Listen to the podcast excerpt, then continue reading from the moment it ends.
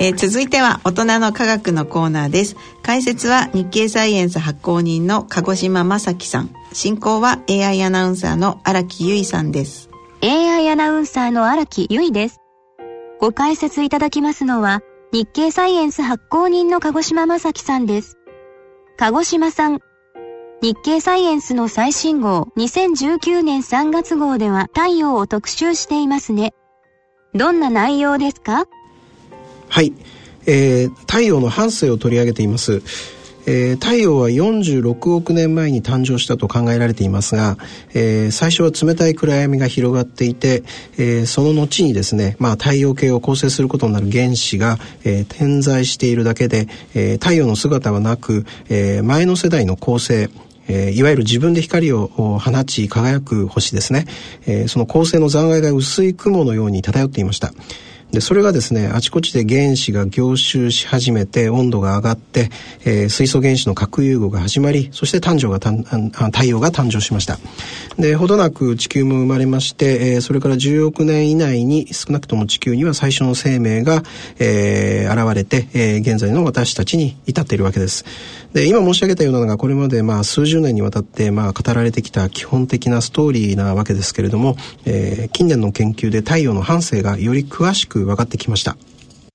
どんなことが分かってきたのですか、えー、太陽はですね、一人ぼっちだったのではなくて、えー、周辺に兄弟星が存在しました。えー、太陽が形成される数千万年前にですね、えー、後に太陽を生み出すことになる雲ではですね今申し上げた通り温度が上昇して、えー、星々が形成され、えー、多くの恒星が誕生しました。でその中の一つが太陽であり、えー、太陽の兄弟星でした。で太陽と、えー、兄弟星は比較的密集して生まれたんですけれども、えー、兄弟星は長い年月の間に、えー、彼方へ吹き飛ばされたりとかですね、えー、それから銀河中心の周りの公転速度のわずかな違いが原因で徐々に離れていったりしたりですね、えー、したそうです。でそうした星たちのですね現在の位置から、えー、生誕場所を突き止めるのはほぼ不可能なんですけれども、えー、恒星に含まれる元素の比率を比較する手法によりまして、えー、構成同士の関係を明らかにできるようになりました。太陽の兄弟星をですね探していたタコーマコミュニティ大学のですねラミレス教授はですね、えー、化学組成とそれから天の川銀河の中を移動する速度からですね兄弟星の候補を、えー、約30個選び出しまして HD162826 という構成に注目しました。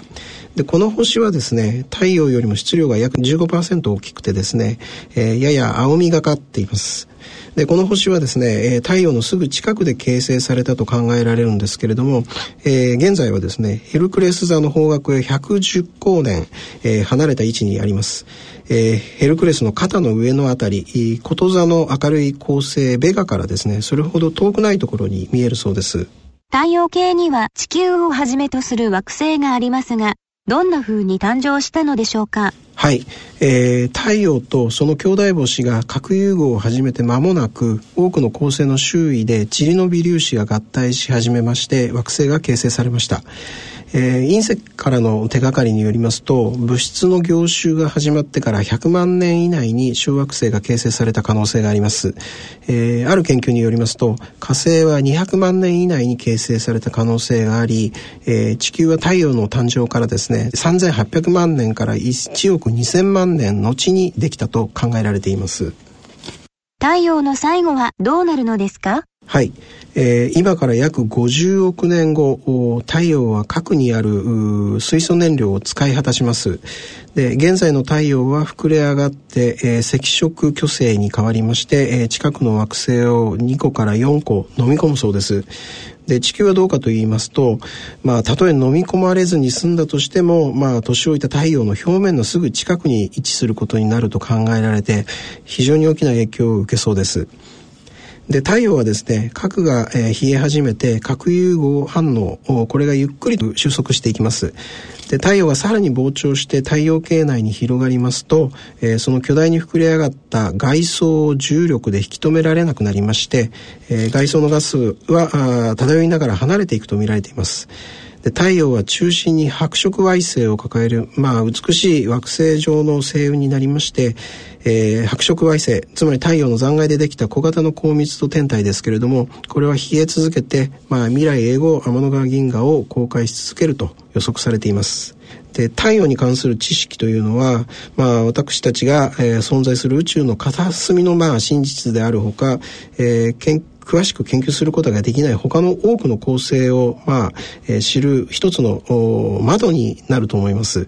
で構成っていうのは分かっていないことが依然として多くてですね、まあ、太陽の助けを借りてその状況というのはゆっくりではあるんですけども着実に、えー、解明されつつあるようです。太陽の特集では日本の藤原の定価の記事が合わせて紹介されていますがどんな内容ですか？はい。えー、今から約800年前の1204年の2月の21日、えー、鎌倉時代の歌人藤原の定家はですね、えー、住んでいた京都の夜空に突然現れた火事のような輝きをですね、えー、日記の明月記に記しました、えー、当時の呼び方で、えー、石器赤い木気持ちの木と書いて石器というふうに書き記してるんですけれどつまりこれがオーロラのことと考えられます。でオーロラはですね、えー、太陽の活動の影響が地球に伝わることで、えー、生じる大気の発光現象です。で普段はですね、北欧であるとかアラスカ、えー、南極大陸など、まあ、緯度の高い地域でないと見られないわけですけれども、えー、地球の遥か上空でですね、モンスター級の電磁気の嵐、いわゆる磁気嵐が、まあ、発生しますと、えー、日本などの中緯度域においてもですね、夜空を赤く染めて、えー、時には白く輝く光の柱がですね何本も立ち上るような、えー、そんな光景が観察できますで、磁気嵐はですね、太陽の活動によってもたらされます。えー、太陽活動は約11年周期で、まあ、盛んになったり衰えたりしてるわけですけれども、えー、日本がある中緯度域にオーロラを生じさせるほどの巨大な磁気嵐をですね、引き起こす爆発的な活動っていうのは稀なんですね。えー、巨大磁気嵐が実際にどれほどの頻度で起きるのかというのはよく分かっておりませんで、えー、まあ、太陽の活動をですねそれこそ人工衛星で詳しく調べるようになったのもたかだかこの50年ほどなんですね。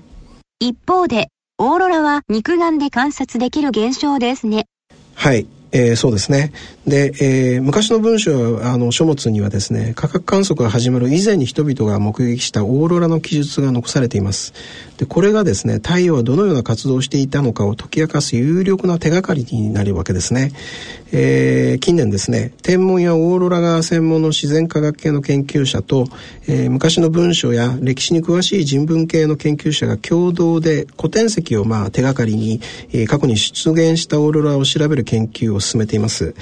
国立極地研究所の片岡隆法准教授らのを中心としたグループの調査によりまして、えー、明月記が書かれた鎌倉時代のほかそれから江戸時代にもですね日本各地で明るいオーロラが、目撃されていたことが、えー、明らかになってきました、えー、巨大磁気嵐が発生した頻度はこれまで漠然と考えられていたよりも高くてですねおよそ100年に1回程度の頻度で起きる可能性があるということです。藤原の定家はどんなオーロラを目撃したのですか？はい。えー、石器があの出現したのは元久元年正月西暦にいたしますと1204年の2月です。で当時定家は43歳で、えー、陰性を敷いていた後鳥羽上皇の命を受けまして新古九州の編纂に取り組んでいました。で明月記を読みますとですねえー、真冬の京都は晴れて寒い日が続いておりましたが、えー、定価は、えー、重い風にどうもかかっていたようなんですね。で、その体調が良くない2月の21日にオーロラが出現しました。えー、片岡准教授や国文学研究資料館の研究者らによります現代語訳によりますとざっとこんな感じです、えー、食台に火を灯す頃にですね北および北東の方向に石器が出たと。その石器の根元の方は月が出たような形で色は白く明るかったと、えー、その筋は遠くに続き遠くの火事の光のようだった。白いところが45箇所あり赤い筋が3筋4筋出たと、えー、それは雲ではなく雲間の星座でもないようだ。光が少しも陰ることのないままにこのような白い光と赤い光が入り混じっているのは不思議な上にも不思議なことだ恐るべきことであるといったような感じでですね定価が目撃したオーロラ石器をですね非常に詳しく記しているわけですね。他の古典石にもオーロラの記録はあるのですか？はいえー、定価は2月の21日と23日の2日、えー、石器を目撃したことになりますが、その間の22日も晴天で、えー、この日の夜も京都で石器が見られたことが別の古典石から判明しています。えー、これはですね、京都の仁和寺の歴代発信の実績を記録した小室症状記に2月21日から3日連続で石器が、まあ、現れたことが簡潔に記されています。それから一方でですね、中国の宋の時代を詳述した歴史書、宋史ですけれども、それによりますと、えー、その京都で石器が現れた初日、1204年2月21日の項に、えー、太陽の中に黒点があって、えー、夏目の実のように大きいという記述があります。えー、太陽の黒点はよくごま粒に例えられるんですけれども、ごまではなくて夏目の実に例えられた、えー、この日の黒点というのは異例の大きさだったと見られています。で、この大きな黒点というのはですね、定価が見た石器はオーロラであったことを裏付ける重要な情報であるというふうに研究者は考えています。日本人は昔からよく観察していたのですね。はい。えー、定価の明月期と小室症状期の記述から定価らが目撃した石器は日本で観測された最大級のオーロラであることは多分間違いないと見られています。それから600年後のですね、江戸時代後期の明和7年7月28日、西暦にいたしますと1770年9月17日にもですね、特大のオーロラが現れています。えー、まあ、江戸時代はごあのご存知の通りですね、まあ、あの多くの人が文字を読み書きできるようになりましたので、えー、この時の石器につきましては北海道から九州に至る全国各地の観測報告が残っているということです。でその中の一つにはですねオーロラを示す絵図も残っておりまして、えー、京都の僧侶の周院という人が書いた天文書です、えー、松坂市郷土資料室が所蔵しておりますその写本の中にはその絵図が示されていますであのオーロラはですね太陽嵐の影響によって地球で起きる磁気嵐に、まあ、よって生じるっていうことを先ほど申し上げましたけれども、えー、1859年の9月1日にはですね、キャリントンインベントという強力な太陽嵐が発生しました。で、この時にはですね、地球に激しい磁気嵐がもたらされたと考えられておりまして、えー、欧米やハワイ、キューバをはじめとするカリブ海沿岸などの低緯度域でもですね、オーロラが観測されました。えー、磁気嵐っていうのはですね、まあ、最大でもキャリントンイベント程度であるというふうに考えられていたんですけれども、実はその発生頻度よく分かっていないんですね。で、それがですね、局地圏の片岡准教授らの研究などによりまして、えー、例えば江戸時代の1770年の磁気嵐の方がですね、キャリントンイベントよりも大規模だったということが浮かび上がってきました。で、まあ、あの、このように古典石の研究によりましてですね、キャリントンイベントを上回る規模の磁気嵐が起こりうるということ、それからキャリントンイベント級、あるいはそれ以上の巨大磁気嵐は数百年に一度ではなくて、えー、100年程度で再来しうるというようなことが分かってきたということです。これはまあ古典石の研究によって初めて得られたまあ重要な知見ということだそうです。